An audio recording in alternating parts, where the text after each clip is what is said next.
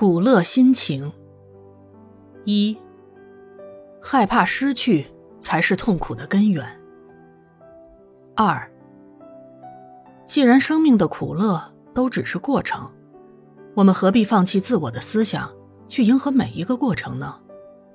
所以，静下心来，想到从前的时候，要常常想那些美好的时光，追忆那些流金的岁月与花样的年华。以抚平我们内心的忧伤。三，除非我们自认是世界上最可怜的人，否则我们一定不是最可怜的人。苦乐乃是比较级的，没有了比较，苦乐就不会那么明显了。四，苦乐，非但是随着时间、空间而有不同的感受，并且也是纯主观的。在这个世界上，主观的说，可能有最苦的人或最苦的事件；可是，在客观里，人的苦乐就没有“最”字了。五，人生的忧恼，大部分是来自过去习气的牵绊，以及对未来欲望的企图。如果时刻活在现前的一境，忧恼立刻得到截断。我们如果过的是无烦恼的人生，必然的，我们就会过无智慧的人生。六，我们生活着，为什么会感觉到恐惧、惊怖、忧伤与苦恼？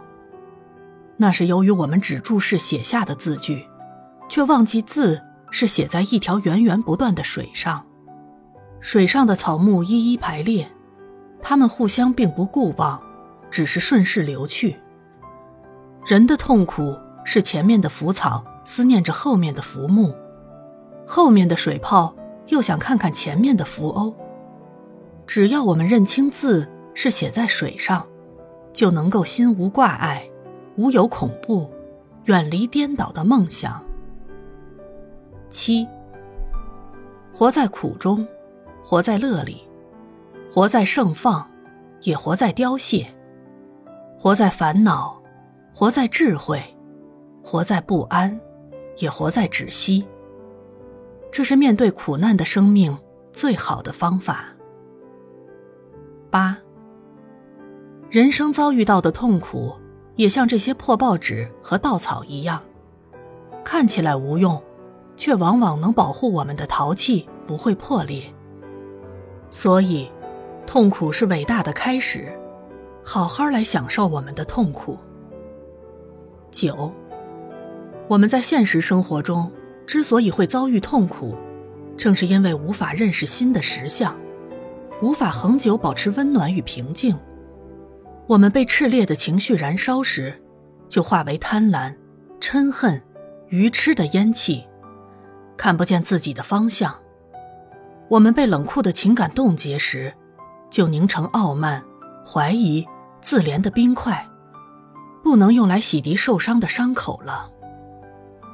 十，一个人在心理上不能得到解脱，往往是沉陷其中不能自拔的结果。若愿意转一个弯，天地就自然清朗了。